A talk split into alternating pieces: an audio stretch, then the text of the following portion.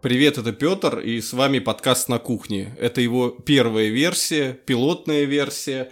А, сегодня мы будем говорить о визаже. Я пригласил к себе в гости свою замечательную подругу Татьяну Кручинину. Таня, здравствуй. Всем привет! Я рада сегодня быть у тебя на кухне и быть самой первой а, э, интервью интервьюируемой твоим а, подкастом. Интервьюер — это получается я. Интервьюируемая. А ты интервьюируемая. Замечательно.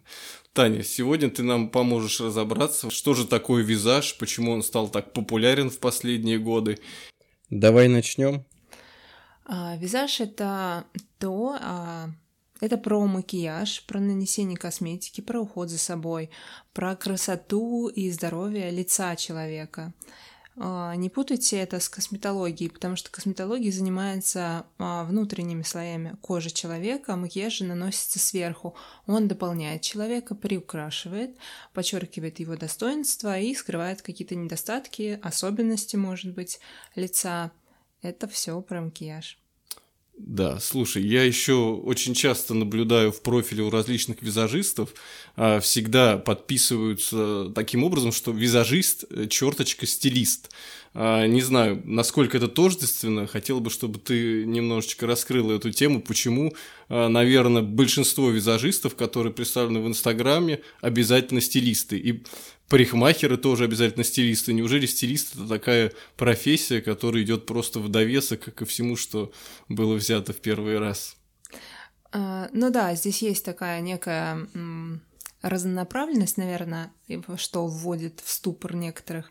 Стилист — это человек, который занимается стилем, одеждой, но визажист в данном понятии может рассматриваться как человек, который помогает э, ну, клиенту, да, э, девушке или мужчине подобрать свой стиль в макияже косметики, дополнить а, просто его аксессуарами, либо ну, создать даже прическу визажист может, и также парикмахер может создать прическу, дополнив стиль. Тогда он будет считаться как через черточку стилист, подчеркивающий угу. именно человека, дополняя, не преобразовывая его в какой-то, а именно создавая его личный персональный стиль. Ну, ты у нас четко выделенный визажист, правильно?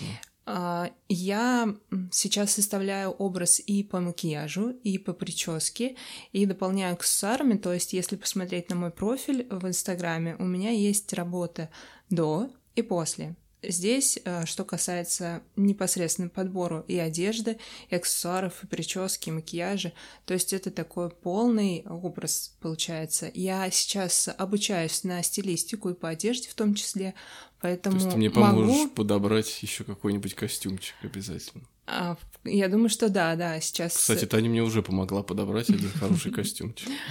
Да, и мне нравится этим заниматься, поэтому сейчас я включаю в свою базу знаний еще и профессию стилиста в том числе.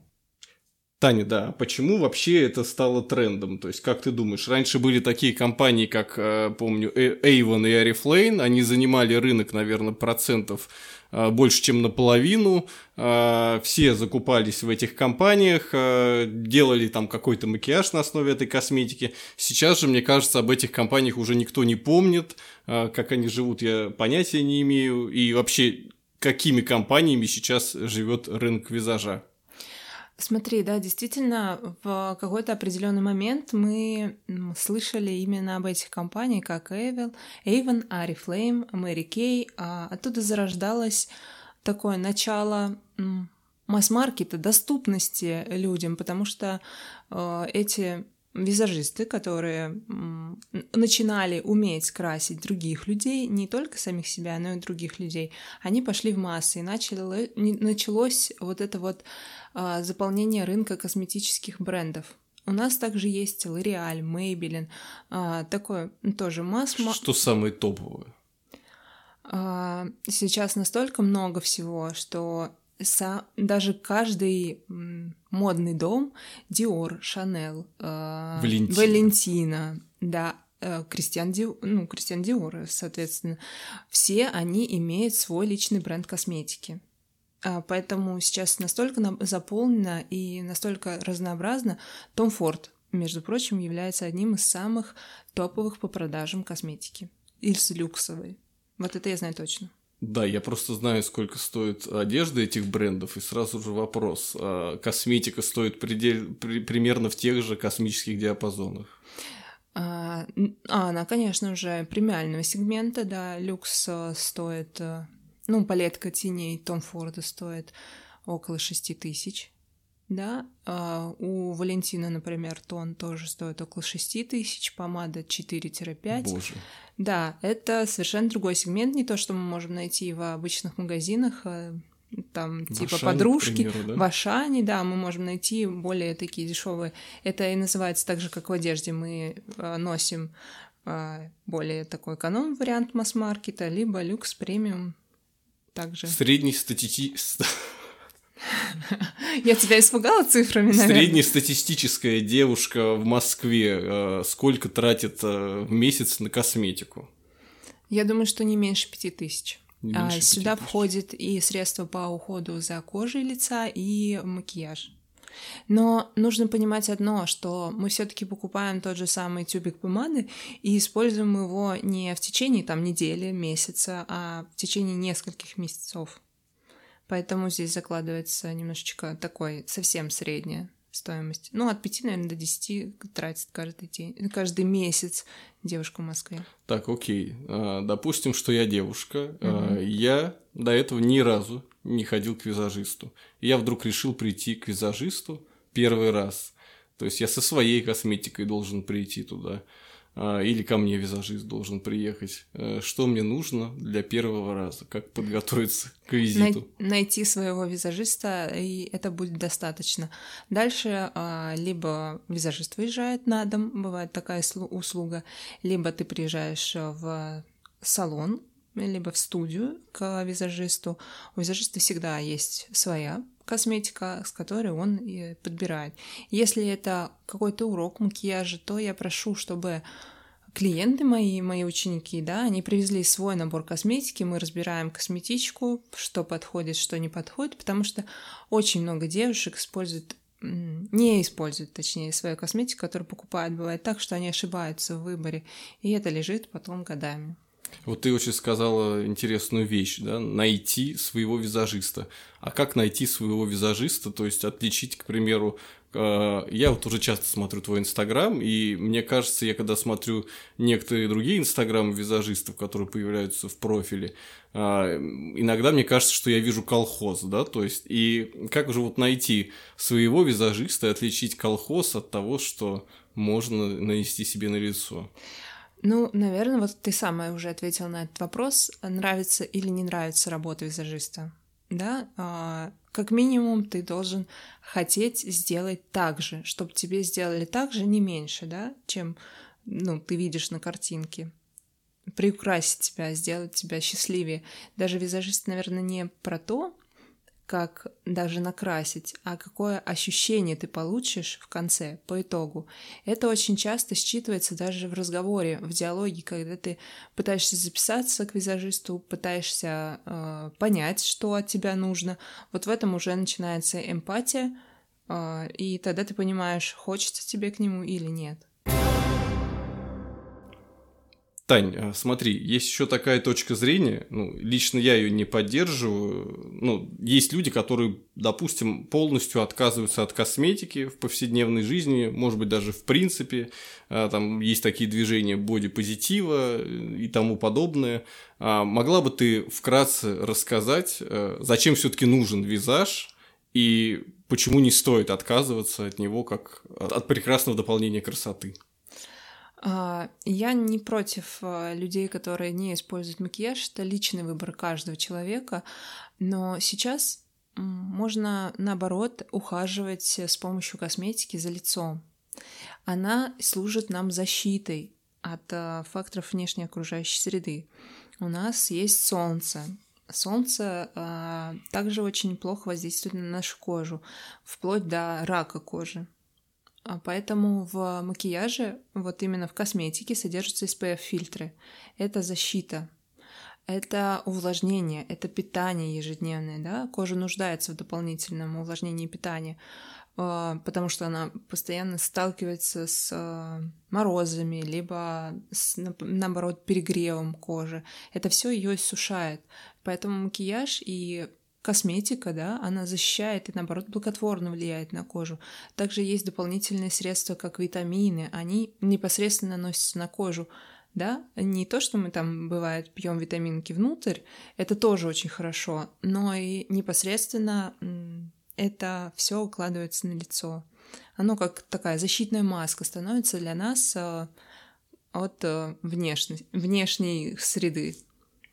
Ну, думаю, да, в этом тоже есть доля истины. Не только красота, но и польза. А как вообще сейчас прийти в сферу визажа? Мне кажется, там все настолько нереально плотно, как когда вот совсем недавно еще рынок фотографов был ужасно перегрет. Как э, прийти сейчас в сферу визажа? Насколько это просто? Я вижу много курсов, да, которые есть люди, которые персонально учат э, визажиста, и, может быть, есть какие-то специальные документы, которые котируются наиболее высоко по сравнению там с самообучающимися людьми. Как получается зайти на этот рынок? Да, непосредственно есть обучающие школы, курсы э, всевозможные. Есть уже именитые школы, которые обучают визажистов. Э, конечно, где-то это будет более таким, ну, если ты обучался в этой школе, в имен, именитой школе, да, и ты идешь, например, визажистом устраиваться в какой-то бренд косметики, а, соответственно, это будет более котироваться, нежели чем ты обучался у кого-то частно.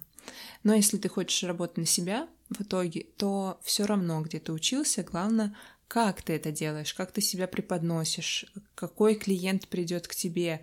Ну, ты показываешь свои работы, и опять же, нравится или не нравится. То есть в частном фриланс да, порядке не имеет никакого значения, где ты учился. Если ты устраиваешься в какую-то компанию, то диплом престижных школ, он будет более востребователен.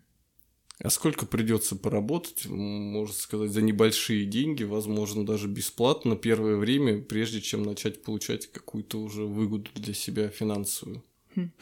А, давай начнем с того, что а, изначально визажисту нужно вложиться не только в обучение, да, которое стоит там от 45 тысяч, но и закупить а, кейс косметический. И главный вопрос, сколько стоит твоя палетка? Ну, наверное, не палетка, а весь твой чемодан. Ну вот смотри, минимальный набор новичка от 50 тысяч рублей новичка, угу. да, который ну, только, новичок. который только начинает собирать свою косметику. Я э, свой кейс уже не считаю, честно, туда вложены уже большие деньги, и он постоянно пополняется. А, конечно, вот этот вот заветный чемоданчик золотой, как я его называю, запас. Это уже за, за 200 тысяч. А, это да, это уже больше, конечно. И кисти, и косметика стоит достаточно прилично. Причем, ну, я тебе озвучила уже премиальный сегмент косметики, он стоит очень даже. Да, да, немало, и я бы сказал, это очень внушительная сумма, которую ты возишь за собой. Да, дешевле стать парикмахером, нежели чем визажистом. Есть такое. Да, да, возможно, достаточно. Возможно, сейчас обижу всех парикмахеров, но, наверное, купил машинку и вперед. Ну, можно. Ну, как бы это э, занимает, например, обучение визажиста может занять э, от э, 10 дней, например. Некоторые даже за неделю учат визажистов. Но парикмахерам приходится дольше учиться. В этом плане, ну, как бы у них есть э, такой длительное обучение, которое стоит дороже, но э, закуп вот этих вот продуктов, которые необходимы ему, это чуть меньше, чем у визажиста. Смотри, Тань, хочу спросить тебя о следующем. Ну, за последние пять лет э, все мои девушки, с которыми я встречался, смотрели на Ютубе каких-либо, как, наверное, правильно это сказать, визажист-артистов или, может быть, э, девушек, которые дают э, тысячи советов э, через Ютуб. А, у тебя я YouTube канал не наблюдаю, и вот мне тоже интересен этот момент, почему ты не заводишь свой YouTube канал, где ты будешь объяснять людям, как что и нужно красить. Почему вообще? Ну, я понимаю, насколько это затратная тоже часть, насколько это часть э, требует подготовки, да, по сравнению с подкастом, наверное, это даже не сравнить. То есть вести свой полноценный YouTube-канал и говорить людям о том, что нужно использовать, поддерживать тренды, это все очень непросто, но насколько вообще это дает boost твоему развитию и, конечно же, финансовой составляющей. Не все визажисты, ты прав, а, могут похвастаться тем, что у них есть а, канал YouTube, да, который они ведут, или TikTok, например. TikTok, конечно, проще зайти, чем на YouTube. Для YouTube нужна большая техника, там важна картинка, да. Если мы сравниваем э, TikTok, то мы смотрим на маленьком экране, снимать на телефон это окей, э, то для YouTube нужна техника. В планах у меня есть э, развитие себя как э, такого преподавателя, выходить на YouTube каналы, я думаю, Блогер. что в скором будущем... Бьюти, вот, я вспомнил, бьюти-блогер, да, это не... Да, в скором будущем я надеюсь, что мы увидим и мои а, YouTube-ролики, но сейчас, кстати, уже можно смотреть мои обучающие уроки на канале Art Podium. Там uh, я уже, уже выставлена несколько видео с моими уроками по макияжу. Почему-то ты не видел это, мне даже замечательно, интересно. Замечательно, Ну, я потому что подписан на твой инстаграм-аккаунт и на все твои инстаграм-аккаунты, и я, конечно же, все в совершенстве видел все твои работы и до, и после и даже до-до-до. Да, если ты говоришь по поводу того, что есть ли успешные блогеры, да, конечно, очень многие оттуда и черпают знания. Очень многие ко мне клиенты приходят и говорят, а я видела вот у этого блогера, что он делал вот так, почему ты делаешь по-другому? А то, что они вещают, они берут откуда-то с запада эти тренды или они придумывают сами? Чаще всего это где-то с какого-то, где инфоресурс, с которого они берут информацию. Слушай, ну, э, здесь очень много источников э, вот этого тренда. Откуда берутся тренды? Они берутся из э, непосредственно кутюрье, которые также э, ведут э, свой макияж в моду со сцены, с подиума, да, они берут оттуда некоторые тренды. Э, Ким Кардашьян, конечно, является трендсеттером у макияжа. Э, западные звезды, западные визажисты, бьюти-блогеры, да, в основном оттуда идет кто вообще в России является, к примеру, топ-1-2 э, визажистов? Очень много, на самом деле, у нас визажистов. А, один из топовых таких, который красит а, Собчак, наших звезд э, типа Бородиной, это Сердар Камбаров. Даже мужчина. Да, ну, кстати, вот у э, профессии визажист достаточно большой лидерскую роль является мужчина-визажисты. То есть женщине сходить к мужчине-визажисту более как бы приятно, как ее оценивает мужчина, визажист в данном случае. Поэтому вот я считаю, что Сердар, э, есть Ирина Митрошкина, э, то еще Крыгина, Ксения Никитина. Ну, их очень много таких. А, Ольга Томина, но она э, из Украины. Раз уж да, мы заговорили о мужчинах, э, я слышал от тебя в том числе, что есть еще и мужской визаж, мужская косметика, и ну, я, как человек просто, который покупает в Ашане крем Невея и намазывает им свое лицо после тренировки, это ну, максимум косметики, который я использую.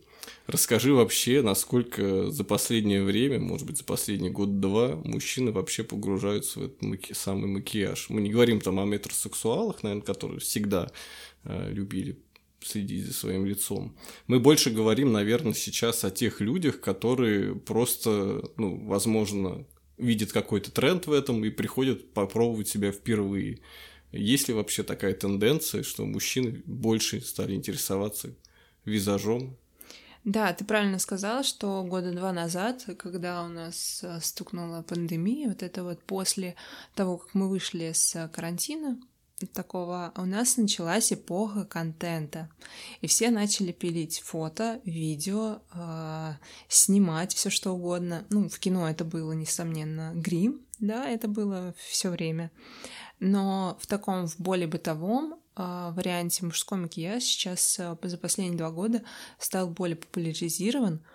Он освежает лицо, а, он действительно ну, преображает внешне мужчину, И очень многие мужчины у меня после макияжа говорят, ой, я как будто бы поспал несколько дней и чувствую себя прекрасно. Наконец-то Тебе уже я... мужчина ходит на макияж. Да, да, да, да. За последние, вот я говорю, два года мужского макияжа у меня стало намного больше, потому что мы готовим в кадр мужчин. Это больше, чем 5% клиентов за год?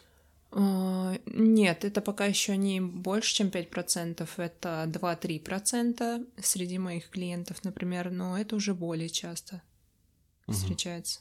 Это съемки, фотосъемки, э, да даже вот у меня в ближайшее время будет э, фотосессия, где мужчина и женщина в кадре, и даже сама девушка просит подправить его э, для фото. Есть еще, кстати, момент, что женихи на свадьбу обязательно тоже дополнительно делают макияж, чтобы не только невеста, но и молодой человек да, Ничего жених себе. был прекрасен. Ну, в чем тут есть такой плюс. А, чаще всего даже вот мужчин покрасневшее лицо, оно выглядит не совсем, так скажем, ровно. Избитое жизнью. Ну, не то, что изби... избитая жизнью, а просто неровности. Мы почер... подчеркиваем то, что у него ровный тон лица, убираем а, какие-то синячки под глазами, да, вот эту вот темную зону, и чаще всего сразу же это освежает лицо. То есть это не говорит о, о каких-то больших так скажем, наслоениях чего-то. Но мужской макияж в течение 15 минут делать легко. Ничего себе. Будем знать и, может быть, даже когда-нибудь попробуем. Да, это не про грим, это про естественное, а, чистое, красивое, ухоженное лицо. А, смотри, Тань, ну вот, допустим, пришел к тебе клиент, ну, не уже мы не берем конкретно мужчину. А, если, допустим, пришла к тебе девушка, и она осталась вдруг недовольна. Ну, всегда, я понимаю, что работа человек-человек всегда требует особых усилий, в том числе и нервного напряжения. То есть работать с людьми всегда сложно.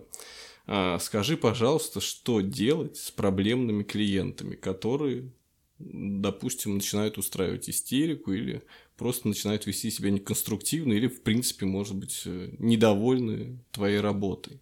Я понимаю, что таких мало, Смотри, тьфу-тьфу-тьфу, да, на моей практике достаточно мало таких клиентов. Э, Все почему? Изначально я усаживаю их напротив зеркала, спрашиваю, хорошо ли видит себя человек в зеркало. И всегда объясняю то, что это наша совместная работа. А, потому что я дополняю образ, человек видит себя в зеркале, я говорю, в какой-то мере там сделать потемнее, либо а, уже я могу остановиться на этом. И человек, видя, э, что я иду навстречу, э, то есть я, я, я всегда говорю, я не хочу вас изменить, я хочу подчеркнуть вашу внешность. И когда человек расслабляется вот, э, и доверяет, он, видя себя в зеркало, уже достаточно спокойно на все реагирует. И там даже какой-то миллиметр стрелочки я тоже бывает спрашиваю. И, но объясняю свою точку зрения о том, что я бы вот чуть-чуть сделала по-другому. А были такие... И почему? Я всегда объясняю, почему. Были ли такие клиенты, которые говорили, удивите меня, Татьяна, и садились в кресло? У меня достаточно много таких клиентов, да, которые говорят, «А, я вам доверяю, ну, потому что они идут ко мне и уже, соответственно, спокойно реагируют на то, что я могу сделать. Они знают мою работу, да. А, некоторые приходят и несколько раз и говорят, делай все, что хочешь, я знаю, что ты сделаешь хорошо, да. Но были, конечно, а, такие клиенты, которые расплакались после того, ну, это когда мы не сидели перед зеркалом, но я всегда спрашиваю, что не нравится, пробую это все немножечко переиграть в макияже, и потом мы приходим к тому, что все окей. То есть я ухожу от клиента, а, или он уходит, так скажем, от меня, с тем, что все хорошо, мы пришли к тому, что нам нравится, и мне нравится, и ей нравится. Вот. Всегда по, можно переделать. Да, макияж можно стереть, в отличие от того, там, что мы отрезали несколько и сказали, ну, извините, подождите, пока не вырастут. Макияж мы стерли и дополнили снова. Окей, про проблемных клиентов мы у тебя услышали, но мне очень еще интересно, а кого самого необычного тебе приходилось красить? Может быть, тоже необычного, может быть, тут же известного, а может быть, это просто тебе э, есть такой макияж, который тебе запомнился, ну, больше всех других, не знаю, топ-1 а, ну, вообще, да, в какой-то момент, когда я переехала в Москву, а, у меня была мечта красить звезд. Прям скажу честно. Первая звезда? А, первая, кого мне вообще доверили, и я не знала, кто будет, а это была Анастасия Заворотнюк. Анастасия Заворотнюк. Да, первая она была, я была еще такой, мне кажется, немножечко зеленой в этом плане. Мне ну, было... еще она не болела, получается. Это было, да, это было пять лет назад, 5 как лет. раз, да. Когда мы переехали в Москву. Да, было пять лет назад. И вот это был, наверное, первый макияж, который я запомнила такой необычный, то, что меня позвали красить звезду, но я даже не знала кого. Все прошло отлично, потому что Анастасия тоже э, знала, что ей хочется, она мне рассказала, и мы, соответственно, пришли к тому, что нужно. И второй макияж меня позвали сделать Лейсан Утяшевой.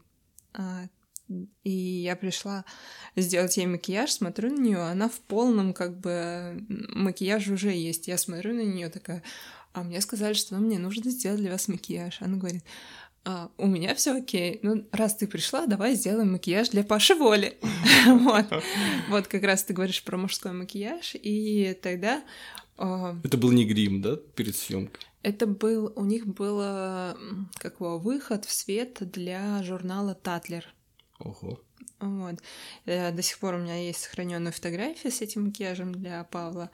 И да, действительно, это вот тоже был необычный, то, что я шла к одному человеку, пришла к другому. Мне кажется, это даже опубликовано в твоем инстаграме. Сейчас нет. Уже нет. Было, да. Хорошо. А, Хотя смотри, это, наверное, да, в каких-то. Если бы ты могла пригласить на мейкап кого угодно, кто бы это мог быть? Я очень хочу поработать с Настей Евлеевой. С Настей Евлеевой. Угу. Ну, в данный момент так, да. Это очень интересно. А вот, да, мы все о знаменитых людях э, говорим. Насколько вот э, тебе бы хотелось стать топ-3 визажиста России? Ставишь ли ты перед собой такую цель э, войти на небосвод звезд российского визажа? А, ну, я бы не говорила там топ-3, не 3, да, может быть, топ-33. Но, конечно, есть у меня такая заветная мечта быть более известным визажистом, нежели чем сейчас. А, быть востребовательной, да, а, и так, чтобы ко мне обращались и звезды, и наши селебрити с э, нашего российского, и в том числе не российского а если бы мы брали не только российский небосвод, а если кого-то покрасить еще из-за рубежа? Я вот даже прямо сейчас не скажу, конечно. Ну, выбор, Ким, выбор огромный. Э, Ким Кардашьян это такая, мне кажется, немножечко недостижимая, но почему бы нет? А как часто чувство переполненного счастья, эйфории от результата тебя настигает в процессе своей работы? Каждый раз, когда я работаю. Вот, честно я вам скажу, я настолько в последнее время наслаждаюсь своей работой, и я в таком невероятном восторге, когда я вижу э, ответ, когда я вижу м, такое вот э, чувство, которое испытывают мои клиенты потом получает кучу комплиментов, которые чувствуют себя просто с расправленными крыльями, да, когда я сделала макияж прическу, а они всего лишь, э, ну, ну для меня всего лишь чуть-чуть, да, потому что э, я вижу их такими, а они себя такими не видели. Угу. А, слушай, мы с тобой все говорим о позитивной ноте, да, ну, у каждой медали есть обратная сторона. А, у меня тоже есть личные страхи в работе своей, и мне интересно, допустим, самый большой факап визажиста, наверное, и, может быть, твой самый большой факап а, в твоей деятельности, который был за всю историю. К примеру, вот фотограф, поясню, наверное, для всех ребят, они имеют резервную камеру. А что, если ты пришел на свадьбу, сфотографировал своей камерой, она сломалась, и резервная камера тоже сломалась. И я уверен, что такие случаи когда-то были, наверное, в истории. Я даже слышал э, краем уха о таких историях. Какой самый, наверное, такой большой факап был в твоей карьере? Или, может быть, чего ты боишься, э, что может произойти? То, чего бы тебе очень не хотелось? Да, есть такое. Я каждый раз, когда собираю на выездную, ну, так скажем, там фотосессию или а, видео, я такая думаю, взяла ли я кисти.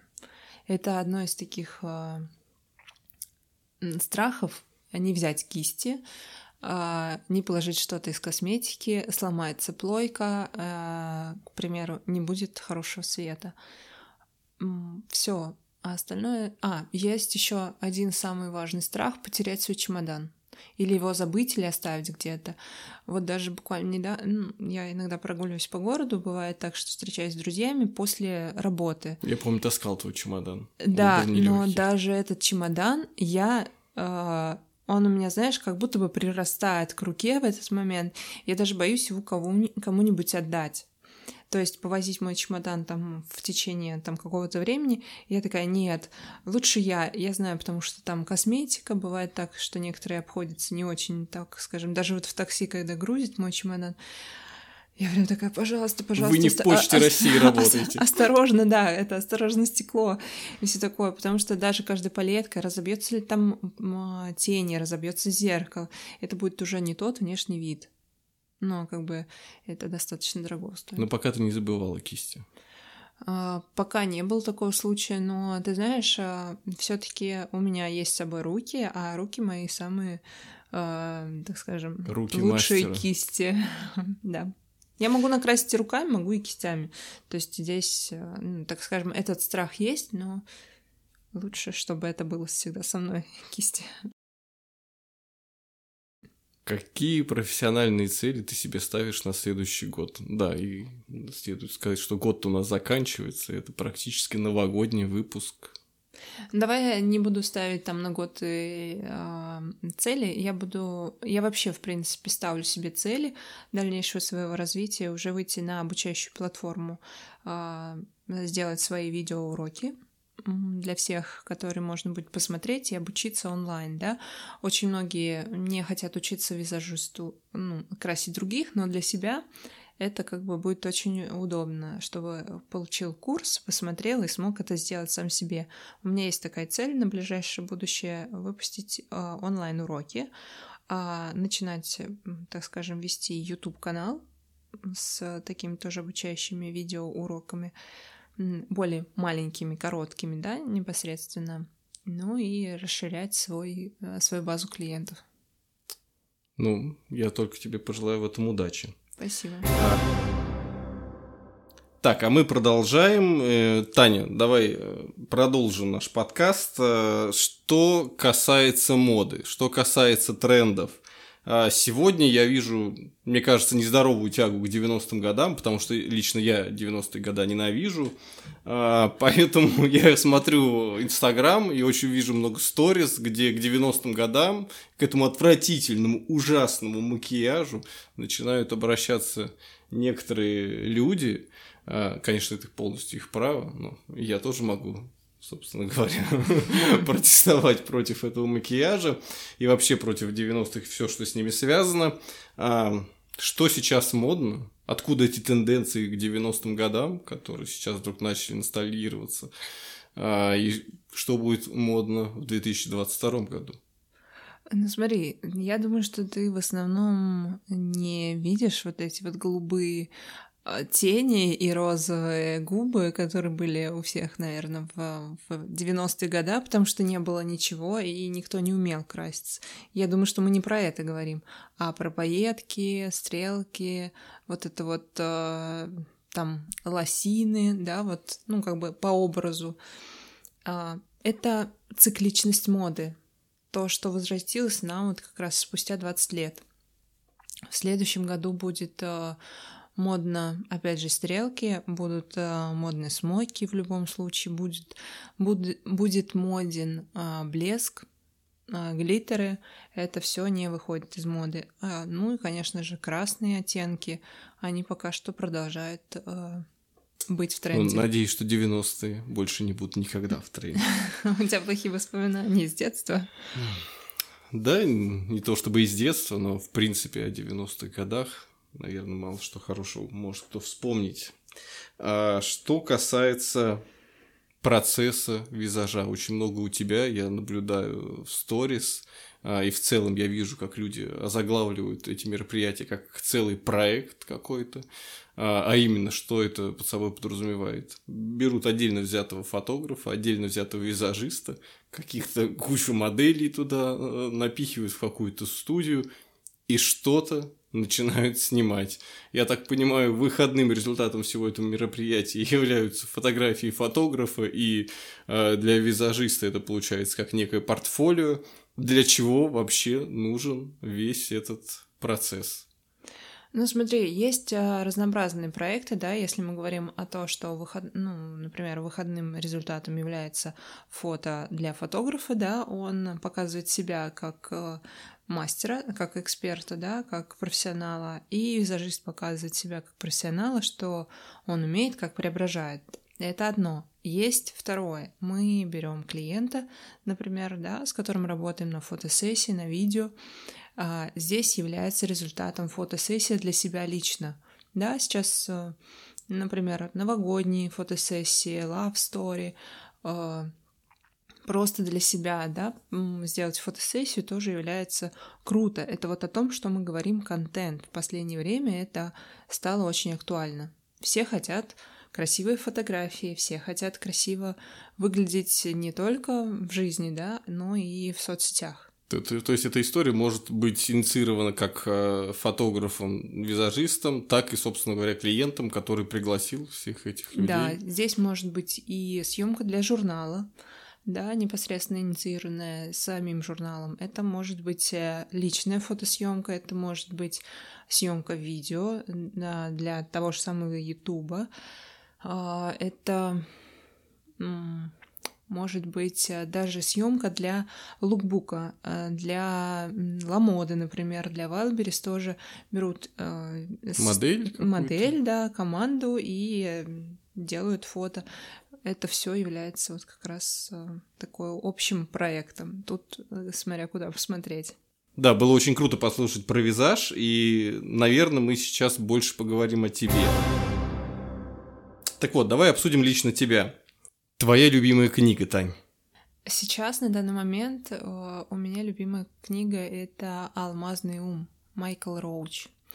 Потому что в последнее время я вообще за, э, за то, что за развитие, и эта книга понял, дала мне понять, насколько каждый человек должен относиться хорошо к своей работе. Вот, поэтому именно она. Это фантастика или это какая-то психология? Это про развитие, про Про развитие человека. Да. Угу. В последнее время я читаю больше книг по развитию, не такой, не прозу. Хорошо. Следующий вопрос э, мой звучит так. Э, если бы ты выиграл в лотерею, допустим, 500 миллионов рублей, э, забросил бы ты визаж или ты, наоборот, стала бы в него больше вкладывать? И что бы ты вообще делал в этом случае? Давай помечтаем, приятно. Ты уже вот сейчас на ближайшую минуту получила 500 миллионов рублей и можешь сказать, что же ты будешь делать. Я бы стала вкладывать в себя, в свое развитие в любом случае, да, потому что у меня ближайшие цели как раз направлены на это. А, я бы не забросила макияж, потому что я как-то отвечала себе на этот вопрос, знаешь, в каком плане? Если бы мне не платили за работу, но мне нужно было что-то делать, занималась бы я тем, чем бы занималась? И я ответила себе внутренне «да». Что я бы занималась, несмотря на то, что платили мне за эту работу или нет, я бы занималась именно ей. И даже несмотря на то, что были бы у меня деньги там или нет, я все равно бы ей занималась. Просто это было бы уже на другом уровне да, понимаешь? То есть, чем больше ты уже вкладываешь в себя, э, в, свое, в свое развитие, в свой пиар, э, в свое продвижение в этом плане, то там уже ты выходишь в совершенно другой уровень.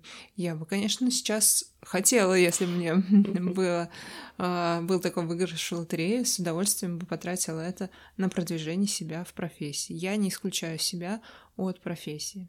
Ну, то есть стать домохозяйкой я бы это не очень хотела. До, очень достойный ответ, потому что если бы я выиграл 500 миллионов рублей, то я бы, наверное, э, больше уже не работал, а занимался каким-то познанием и больше, наверное, путешествиями.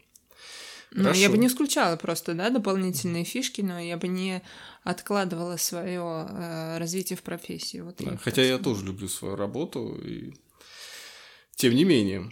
А какой цвет ты любишь? Визажист постоянно работает с цветом. Да, но в основном... И почему ты его любишь? В основном я люблю солнечные оттенки, это желтые и оранжевые. Ага. И я люблю оранжевый. Да, а, оно всегда такое позитивное, теплое, согревающее. Ну, часто меня вообще, в принципе, ассоциирует с солнышком, наверное. И поэтому ты видишь на мне даже сегодня оранжевое да, одеяние. Жалко, что не видят другие. Но мы... Как визажист, ты протестуешь против серости? Ну, серый цвет, он может быть тоже очень выигрышный. А... Вот посмотри, как на моих ногтях. Тоже серый цвет, но он очень правда, красиво мерцает. Хорошо. А, давай к следующему вопросу. Э, что первым делом ты замечаешь в человеке, с которым ты общаешься, которого ты видишь впервые, а может быть не впервые? На что ты обращаешь внимание в первую очередь? А, ну, непосредственно это внешность, да. А, я очень часто изучаю людей, когда езжу там в общественном транспорте. То есть встретить на мне такой любознательный а, взгляд на себе человек может постоянно.